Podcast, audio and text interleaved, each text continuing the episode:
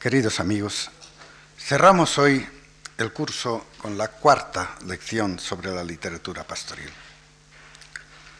Recordarán cómo trazamos un punto de partida con Virgilio, cómo traspasamos los siglos medios, con esa persistencia en la que la materia pastoril se adaptaba a las nuevas condiciones, cómo llegamos a Juan de la Encina, que era el Virgilio español. Garcilaso nos aseguró la fortuna de la égloga española en verso. Y el día anterior expliqué cómo Jorge de Montemayor logra un extraño equilibrio renovador, rehaciendo esta misma materia pastoril precedente. He señalado el triunfo de la Diana como libro que obtiene en poco tiempo una gran difusión en la sociedad española de los hidalgos. Pero hay algo más, y es que no es solo la Diana, sino que, a diferencia de lo que pasó con la Arcadia, que fue un libro que acabó en él, la Diana sirve como modelo inicial para la aparición de un grupo de libros que repiten su misma contextura literaria en diferente proporción y con variedad en los elementos constitutivos. Esto ocurre en las primeras obras valiéndose de los mismos personajes que puso en juego Montemayor. Por ejemplo, en la segunda Diana de Alonso Pérez del año 63, y en la Diana enamorada de Gil Polo del año 64. Es decir, que son Diana, Sireno, Silvano, nombres, todos ellos, que aparecen en la de Montemayor. Esto no tiene que resultarnos extraño, pues lo mismo ocurre hoy con los seriales de televisión, en que los mismos personajes se mantienen no importa que sean equipos sucesivos, el personaje va siguiendo a través del serial. Y no solo ya con estas descendencias directas, sino que más allá de estas dianas, otros libros van repitiendo y reiterando la materia. Desde los diez libros de fortuna de amor de Antonio de Lofraso del año 73, hasta cubrir un número de alrededor de 30 obras diferentes. Esto corrobora que la fórmula genérica obtenida por Montemayor había sido un acierto y que detrás de la primera diana se había constituido este grupo que dura hasta 1650 y después se disuelve a través de un proceso de desarticulación de esa contextura. Esto nos obliga a admitir que estas obras, que hoy nos parecen textos monótonos por su insistencia en la reiteración de parecidos asuntos y formas, tanto en el argumento como en la expresión, fueron para esta hidalguía española desde 1560 durante más de un siglo libros entretenidos que consiguieron retener su atención y que ellos se distraían con los tales libros y les servían para el cultivo de sus sentimientos y de su inteligencia. Puede que la monotonía que se echa en cara a este grupo que he explicado en las lecciones precedentes sea una apreciación nuestra a través del inevitable distanciamiento histórico. Pero nosotros, los críticos e historiadores de la literatura, hemos de esforzarnos por reconstituir las circunstancias de origen. Y en este sentido ocurre que los libros pastoriles se refieren a los casos de amores y la variedad de los casos de amor es inagotable. El amor en sí mismo puede ser objeto de tratamiento filosófico, religioso, social, psicológico, médico, todo lo que ustedes quieran. Pero los personajes de los libros de pastores lo convertían en motivo de vida, proyectado en esta convención literaria dentro de la obra. Pero, aun contando con esto, era tan diverso como lo es la condición humana, la condición humana. Estamos con ello asegurando uno de los motivos fundamentales de la novela europea que se está comenzando a constituir reuniendo estas diversas expresiones literarias.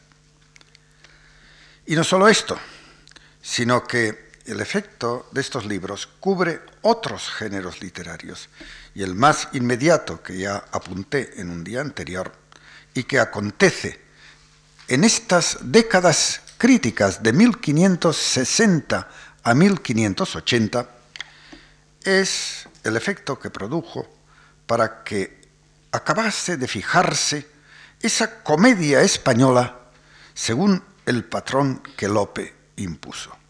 Porque en teatro está Lope y los pre-lopistas, Lope y lo que está antes de Lope.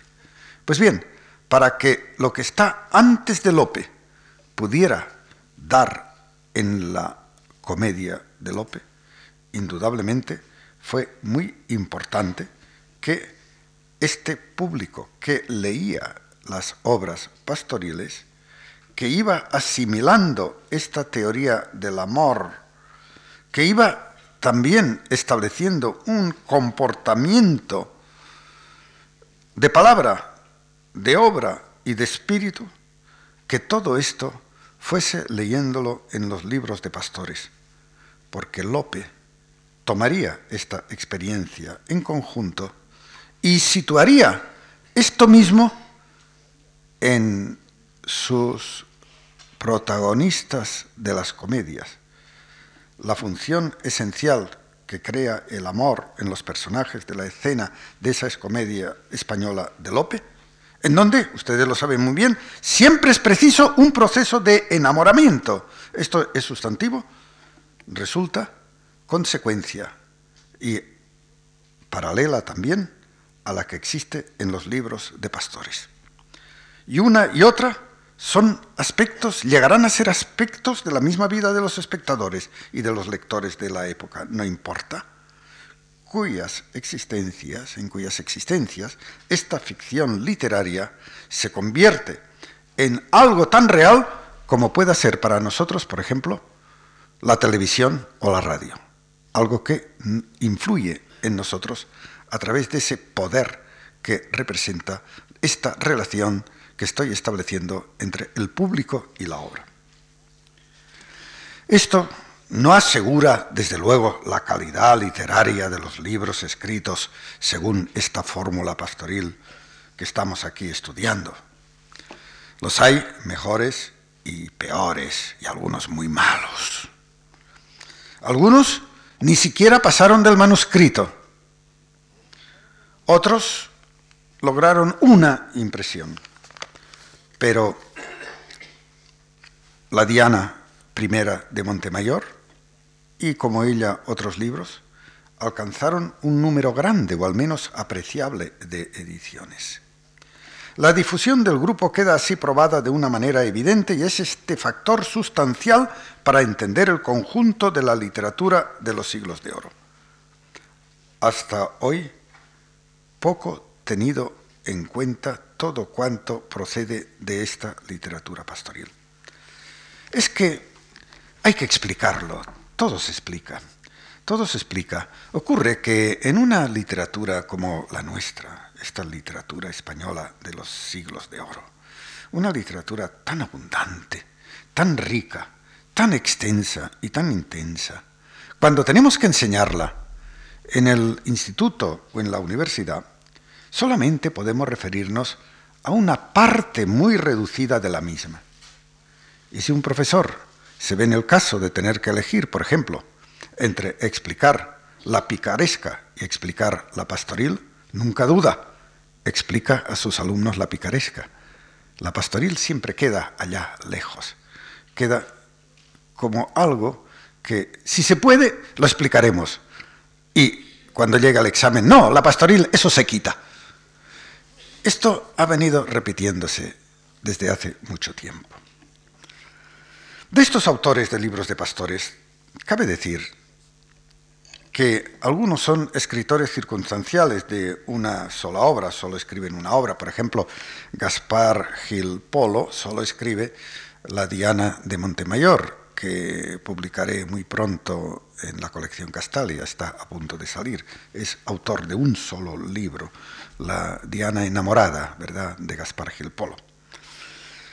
Eh, naturalmente, cuando eh, un autor escribe solamente un libro, pues, en fin, uno piensa eh, que eh, el hecho de haberlo escrito, naturalmente, importa relativamente poco. Pero cuando quien escribe un libro pastoril es Lope de Vega o es Cervantes, entonces ya tenemos que poner más atención.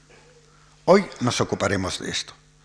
Dejamos de lado todos esos otros libros y vamos a dirigirnos concretamente a los libros pastoriles de Lope de Vega y de Cervantes.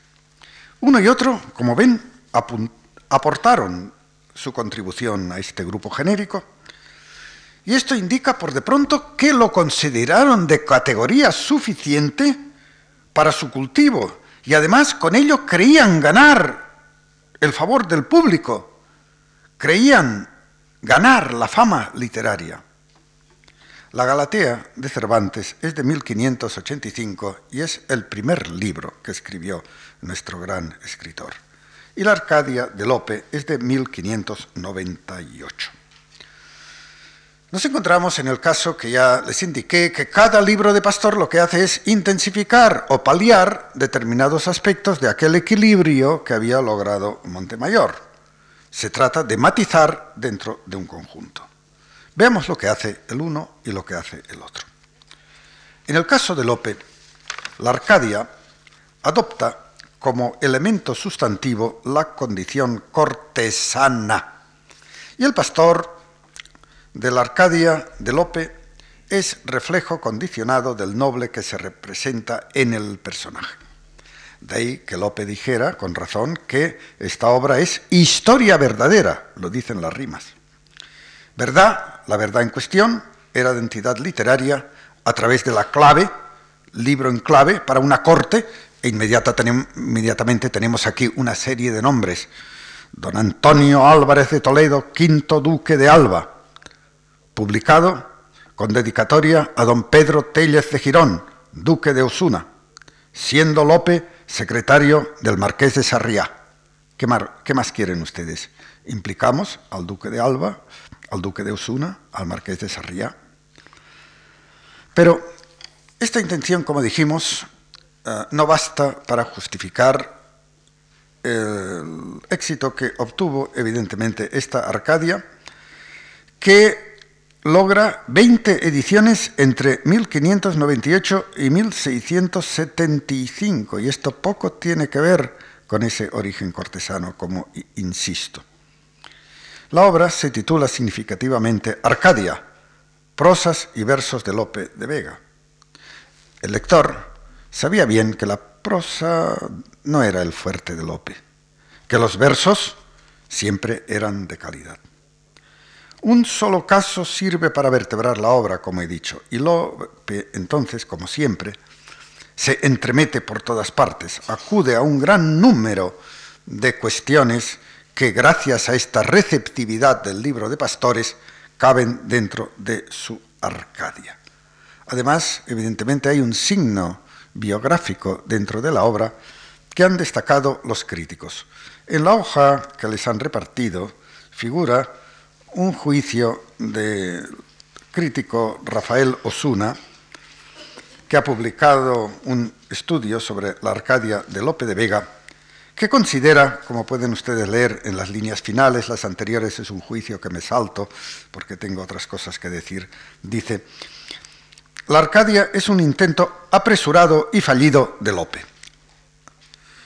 Pero esto lo dice un crítico contemporáneo, y si la obra no es evidentemente de las primeras de Lope, es porque el genial escritor se empeñó en otras empresas literarias que aún le darían más fama Recordemos, por otra parte, que Los Pastores de Belén, un libro pastoril a lo divino, en el que me referí en la lección anterior, obtuvo nueve ediciones también en el siglo XVII. Un libro profano, pastoril, un libro divino, pastoril, y ambos que se publican una y otra vez. Lo que le pasa a Lope es que todas las cartas se le vuelven triunfos y gana siempre en la partida de la literatura, aunque luego en su vida, en fin, tan azaroso fuese lo que le ocurre en muchos casos. Pasemos a Cervantes. El libro de Cervantes es distinto. La Galatea fue, en su caso, el primer libro que publicó. Y lo publicó después de que no pudo obtener fortuna en ese intento de ser autor teatral, como entonces empezaba a serlo Lope. Lope lo sería ya de manera imparable. Hay este cruce de Cervantes y Lope en busca de la fórmula del teatro. Lope da con ello. Con ella, Cervantes no. Con la Galatea, Cervantes pretende darse a conocer por medio de un libro impreso ya, y para ello, ven que escoge este género de libros. Podía haber escogido cualquier otra manifestación, pero no, es este género de libros, y esto expresa la confianza de Cervantes en estos libros de pastores. Confianza porque le permite escribir dentro de un género en el que se cree seguro como autor y porque espera además que se venda. Y esto contribuye a dar a conocer su nombre, que es desconocido para muchos entonces. él confía que la obra resulte bien acogida por el logrado uso de un artificio literario que él ha dispuesto en la escritura. Es un libro muy elaborado, muy trabajado, aprovechando los mejores recursos de la materia pastoril y pensando sobre todo en ese público que leía con gran apetencia las dianas. Es el caso inverso a Lope. El acertado tino de Cervantes estará en el uso de la prosa, en tanto que en el verso solamente es un poeta discreto, un poeta de talante manierista, como había tantos otros en este siglo, en el que componer poesía era algo necesario desde el punto de vista de su utilidad social. Y volvemos a lo dicho. De entre la posible diversidad de libros de pastores, Cervantes tiene el buen acierto de crecer la función de los elementos novelísticos, que busca en la experiencia de los italianos, de Boccaccio, de Bandello. Esto implica, por lo tanto, en esa matización que representa todo libro pastoril respecto del modelo, la preferencia por la invención de una hábil narratividad de contenido ficticio y en compensación se reduce todo lo que tenga este libro de disfraz pastoril. Con, este, con esto sigo también ese camino hacia la novela moderna al que tanto vengo refiriéndome. Es ese camino que muestra la diversidad de hombres y mujeres dentro de la contingencia pastoril. Y sobre todo, Cervantes descubre un aspecto poco tratado antes de él, y es el signo trágico de los amores, la muerte que también ocurre en la Arcadia.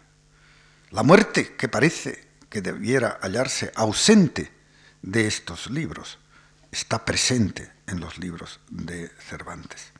Amor, que es testimonio de vida, amor es el contenido de los libros de pastores, es también vía hacia la muerte.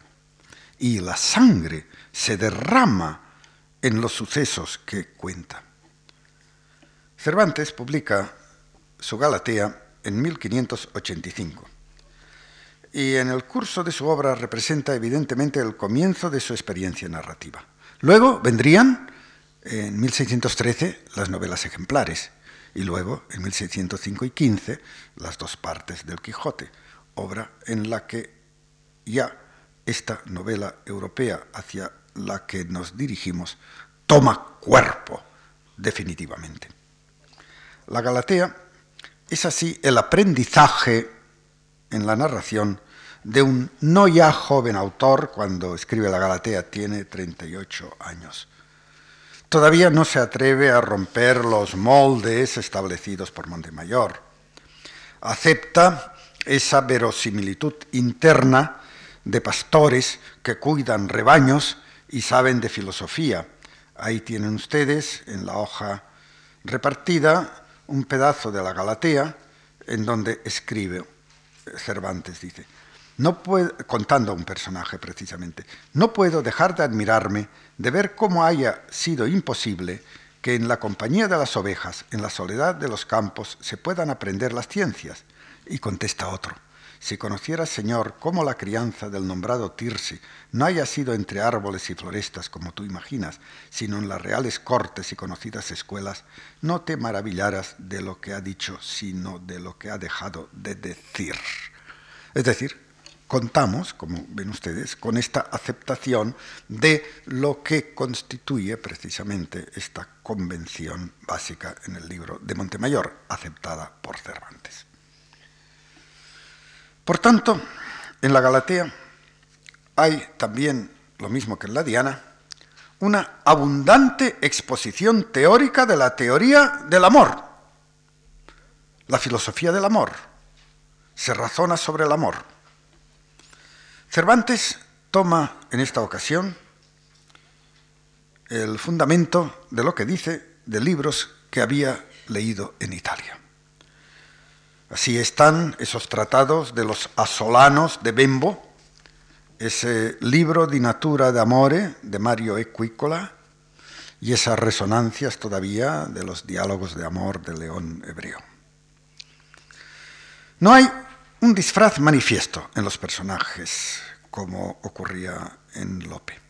¿Por qué Cervantes no lograba las mercedes de los señores por más que lo intentaba? No conseguía precisamente aquellos puestos desde los cuales Lope escribía su Arcadia. Pero la realidad contemporánea penetra en el libro por el canto panegírico que solía formar parte de estos libros. Cada libro de pastores tenía un canto panegírico, un espacio en donde en octavas reales se alababa en el caso de Montemayor es el canto panegírico, un desfile de hermosas damas de la corte, de la corte real, de la corte valenciana.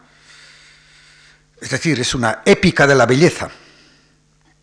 Cervantes dedicó esta parte del canto panegírico a una suma de elogios de los escritores de la época, como si con ello quisiera lograr un hueco en el elenco literario de los notables. Si lo leen, es una lectura eh, evidentemente densa, es una desmadrada relación de loores, lisonjas, honores, alabanzas de toda suerte, que recaen en autores hoy olvidados en su mayoría. Pero no se importa, porque muestran a un Cervantes siempre lector desmedido. Recuerden aquello que confesó en el Quijote. Dice, soy aficionado a leer aunque sean los papeles rotos de la calle. Pues bien, este Cervantes es un autor atento a todo lo que se escribe, en plieguecillos, en manuscritos y en impresos. Algunos de los poetas citados por él ni siquiera nos han llegado obras porque estos plieguecillos se han perdido. Buen conocedor de la literatura pastoril, como lo demuestra al situar nueve libros de esta clase en la librería de Don Quijote.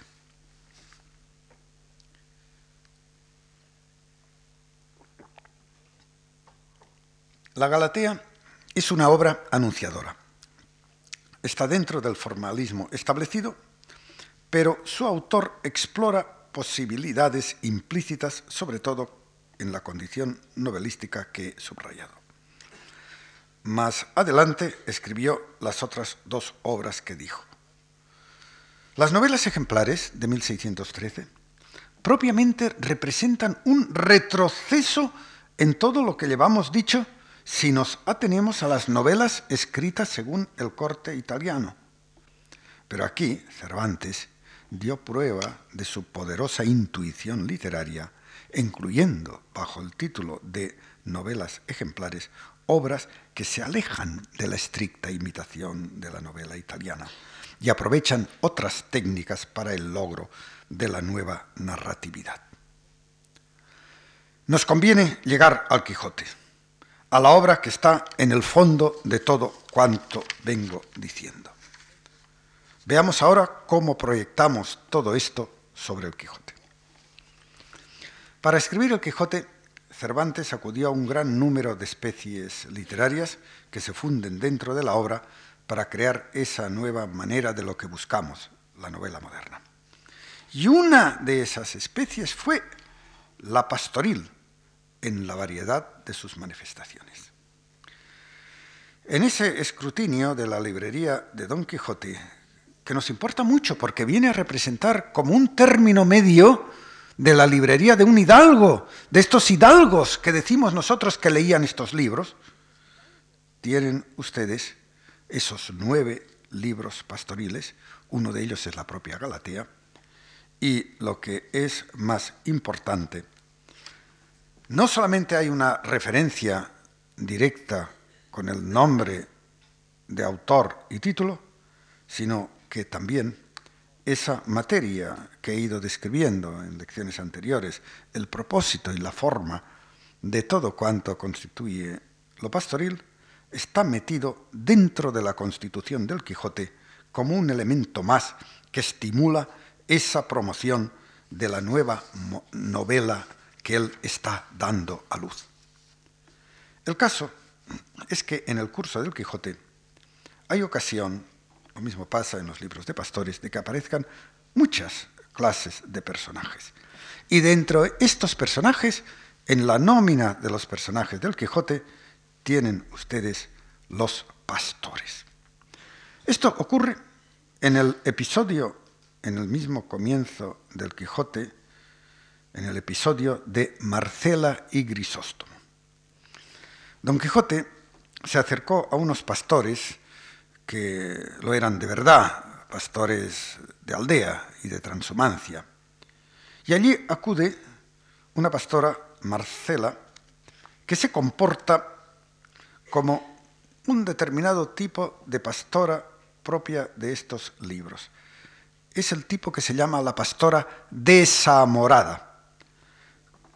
Con Marcela se nos cuenta, anduvo Grisóstomo, un pastor enamorada, enamorado de Marcela. Entonces hay un enfrentamiento. La pastora defiende su libertad de permanecer libre de amor. Es decir, aunque Grisóstomo la ame, por esto ella no tiene por qué corresponder si su voluntad no es esa. Grisóstomo insiste en el amor. Y insiste tanto que llega hasta la muerte, hasta morir, al no obtener la correspondencia de Marcela. Todo esto se lo cuentan a Don Quijote, ocurre ante Don Quijote, que encuentra allí por los caminos, todo esto pasa por los caminos, encuentra las andas en las que llevan al muerto para enterrarlo, junto con él sus poesías, poesías pastoriles, claro es. Quiere que lo entierren en medio del monte, no en un cementerio. Bien, que ocurre esto en Castilla, en los caminos de Castilla, donde están los molinos de viento. Y sin embargo, hay como una transfusión de la Arcadia. Y lo que sucede allí deslumbra a Don Quijote. Deslumbra a Don Quijote porque entonces él ve confirmado lo que hizo, que fue emprender una vida aventurera por razón de la lectura de los libros. Y si esto pasa ante él en los caminos en relación con la literatura pastoril, se siente seguro de que él puede seguir haciendo lo mismo en cuanto a la literatura caballeresca. Es como una confirmación de su postura vital. Grisóstomo muere de amor y así se cumple ese signo trágico de la pastoril cerventina, una eh, característica que está también en la Galatea. Cuando se muere por una creencia, cuando se muere por un sentimiento, hay que pensar que la cuestión es seria. El pastor Grisóstomo afirma así desde dentro del libro que Cervantes entendía la cuestión de una manera radicalmente vital. El credo pastoril se había hecho vida en él y por tanto también participaba de la muerte, vida-muerte. Cierto que esto ocurre en la ficción, pero esta posee en el Quijote ese compromiso con la realidad que es propia de esa novela moderna. El otro episodio al que voy a referirme es el de las bodas de Camacho. Está en la segunda parte. Vean qué bien distribuye este episodio cuasi humanístico de Marcela y Grisóstomo en la primera parte, humanístico plenamente renacentista en todos sus elementos, en comparación con lo que pasa en la segunda parte, en donde les voy a contar un episodio que cae dentro del arte barroco. Lo uno y lo otro, en lo pastoril, como dos notas, sonando en la primera y en la segunda parte, perfectamente situadas. Veamos qué pasa en las bodas de Camacho. Aquí el suceso ocurre en un dominio más al ras de la condición humana. Basilio actúa como un pastor pícaro. Parece mentira reunir las dos palabras, pastor y pícaro, pero así es. Que conjuga a su favor las apariencias y que representa, insisto en el término y lo pongo entre comillas, representa una tragedia que al fin y al cabo se descubre que es fingida. Claro, todas las representaciones teatrales son fingidas y después, cuando ha terminado la tragedia, el autor se levanta y sigue viviendo.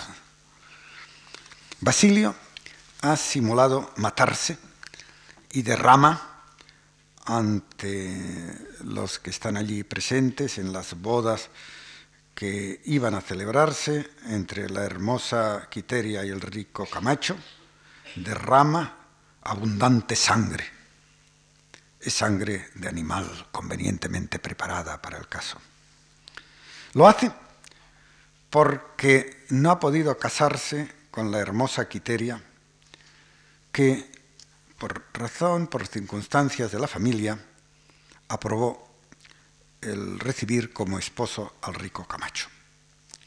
Entonces ocurre que para que el pobre Basilio, a punto de morir, a punto de morir, para que siquiera muera consolado, Quiteria, de acuerdo con, en este caso, el mismo Basilio, perdón, de, acuerdo con el mismo Camacho, de acuerdo con el mismo Camacho, pues le da su palabra de matrimonio,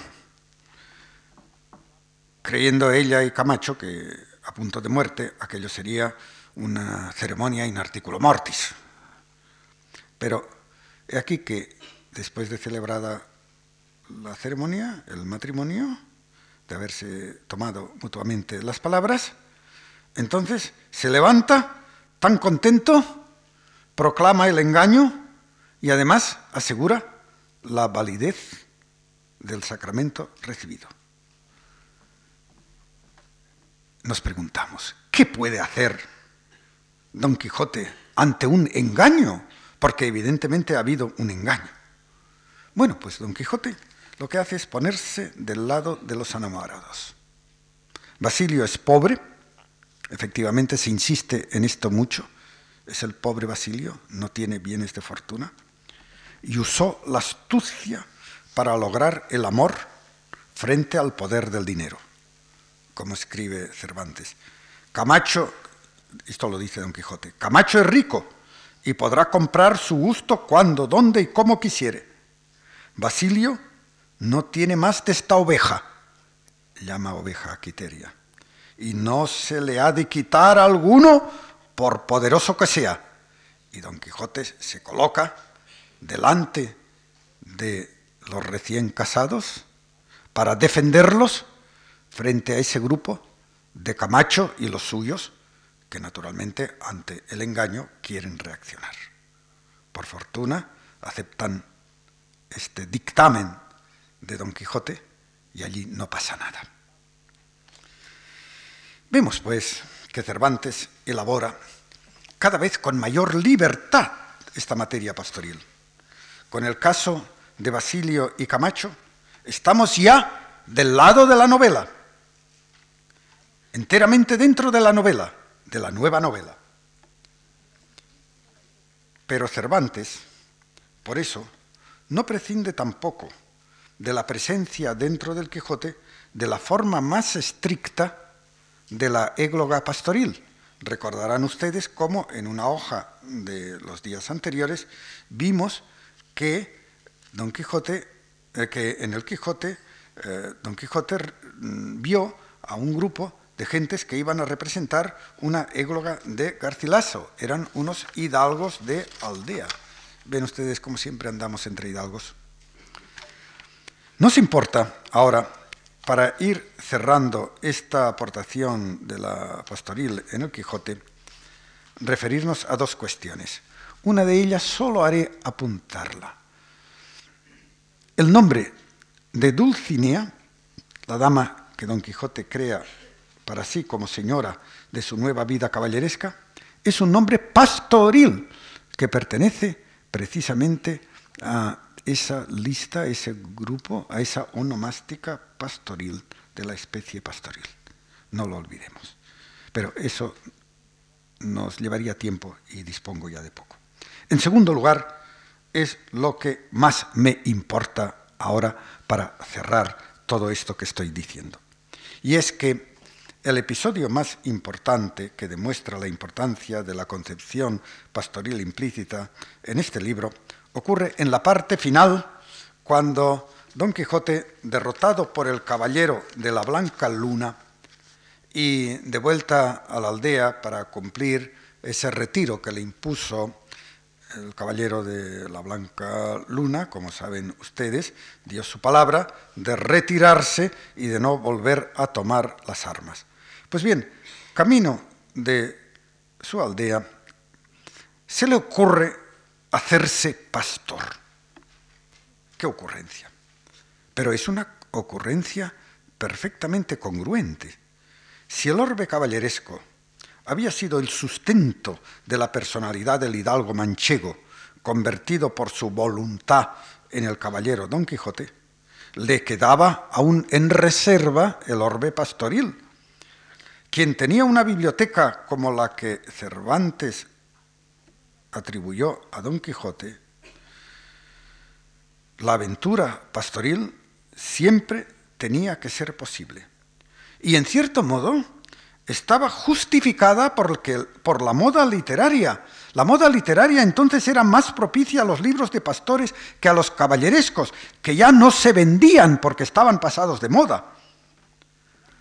La sobrina del hidalgo, al comienzo del libro, ya intuye lo que puede ocurrir, porque pide a los que están haciendo ese escrutinio que quemen los libros pastoriles, porque dice, habiendo sanado mi señor tío de la enfermedad caballeresca, leyendo estos libros pastoriles, se le antojase hacerse pastor y andarse por los bosques y prados cantando y tañendo.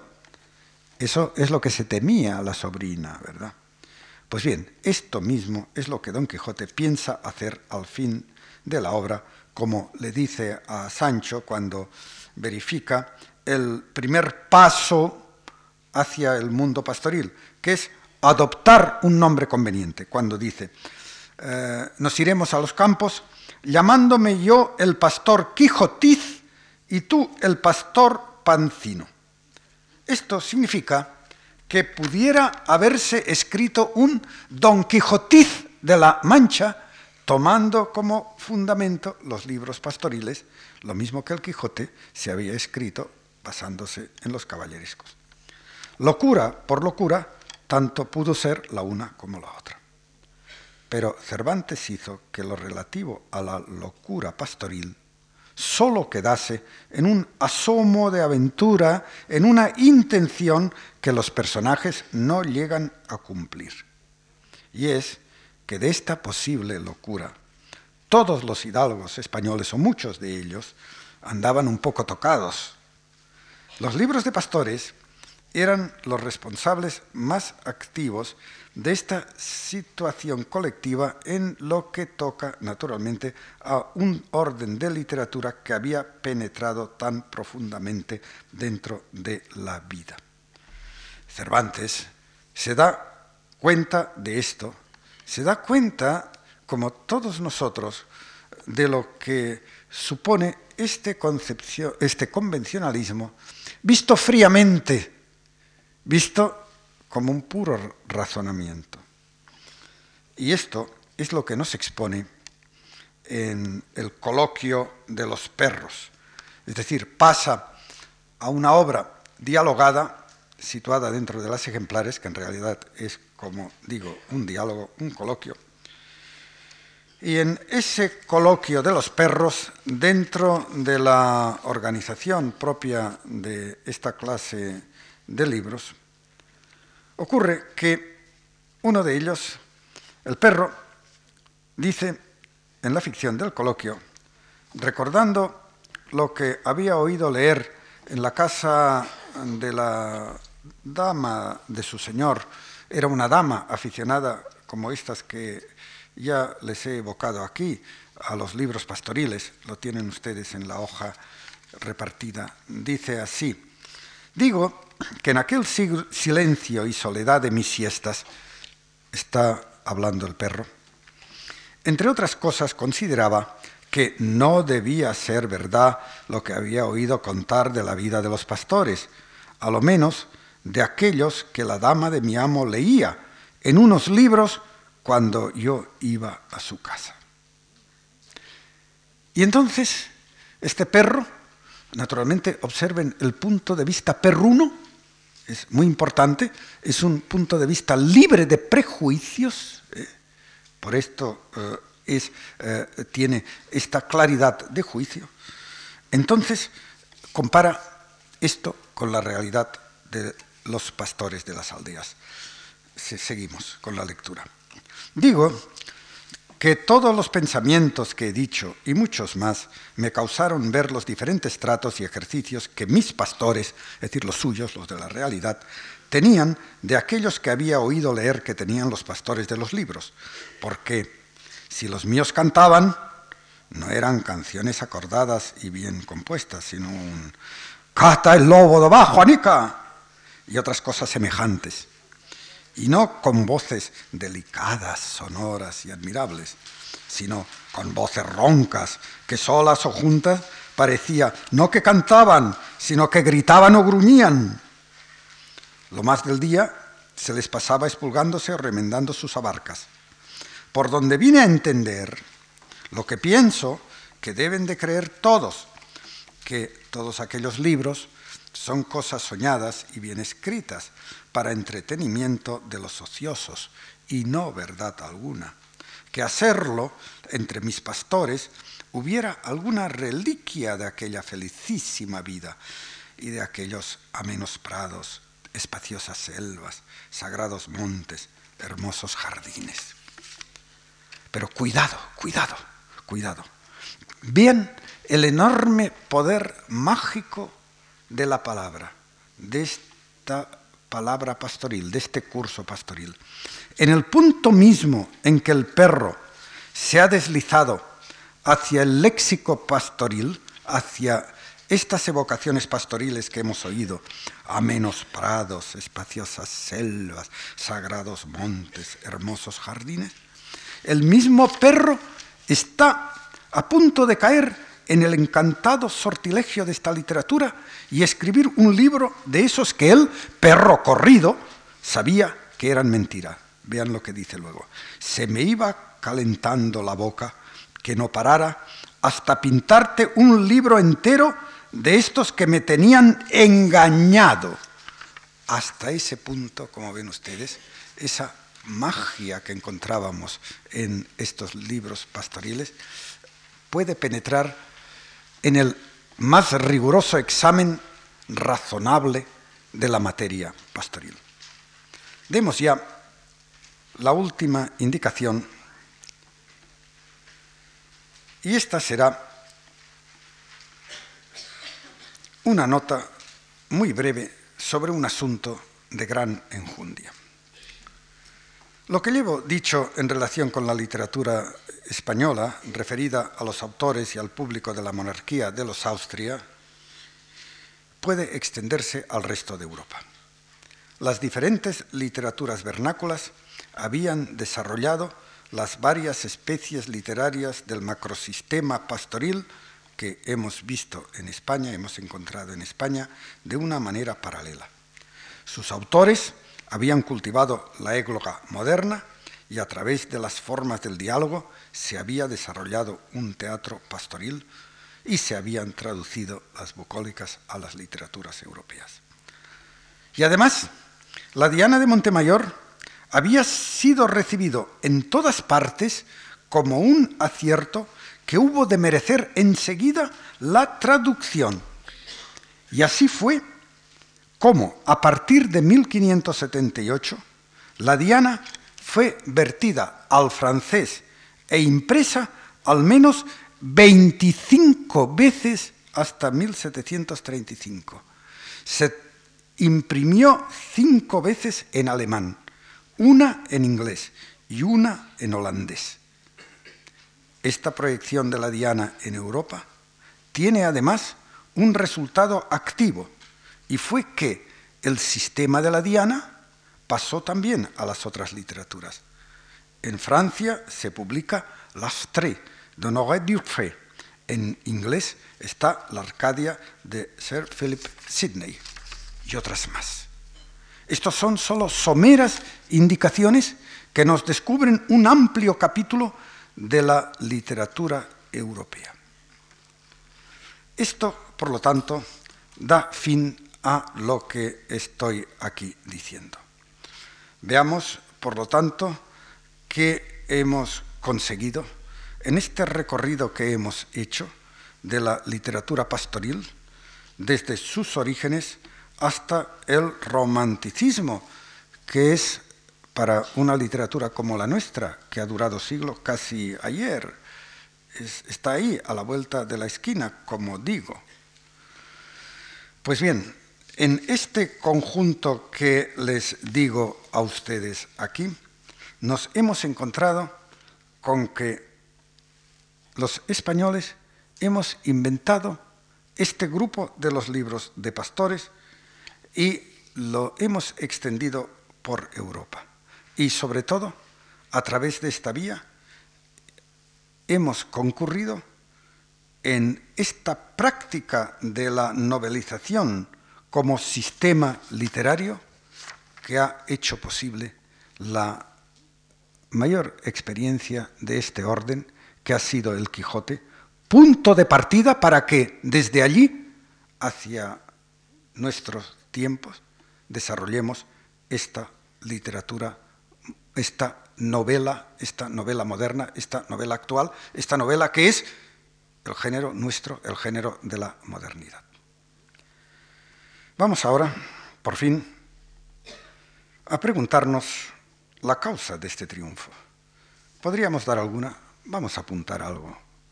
Vamos a apuntar algo. ¿Qué puede haber en el fondo de esta experiencia histórica multisecular?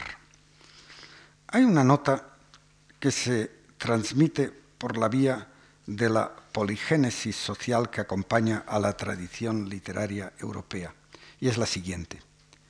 En el macrosistema pastoril hemos encontrado sucesivamente en Grecia, en Roma y en Europa, dentro de Europa, en España en los comienzos del siglo XVI y también extendido después por toda Europa en esta misma época, que las obras pastoriles han aparecido en sociedades maduras, sociedades que han llegado a una sazón cultural en un curso político triunfante. Entonces, aparece en estas sociedades, no importa que sea Grecia, Roma o las naciones de Europa, un signo como de cansancio, como un signo de querer volver a las formas primitivas de la vida. Esto se manifiesta por el tópico de una edad de oro perdida. En un principio hubo una edad de oro en el que las gentes vivían felices en su sencillez patriarcal. Después vino la edad de eh, plata y después la de cobre. Ya recordaron ustedes que era bucólicas, eh, geórgicas y eneidas. El pastor, el agricultor y el guerrero. Pues bien, la edad pastoril corresponde a la situación primera, original. La literatura pastoril representa un testimonio del deseo sublimado por la vía literaria de volver a estos orígenes. Las gentes que viven en la trepidante época del imperio español leen con gusto los libros pastoriles. La edad de oro nunca volverá, pero por lo menos puede imaginarse. Es como una utopía en sentido inverso.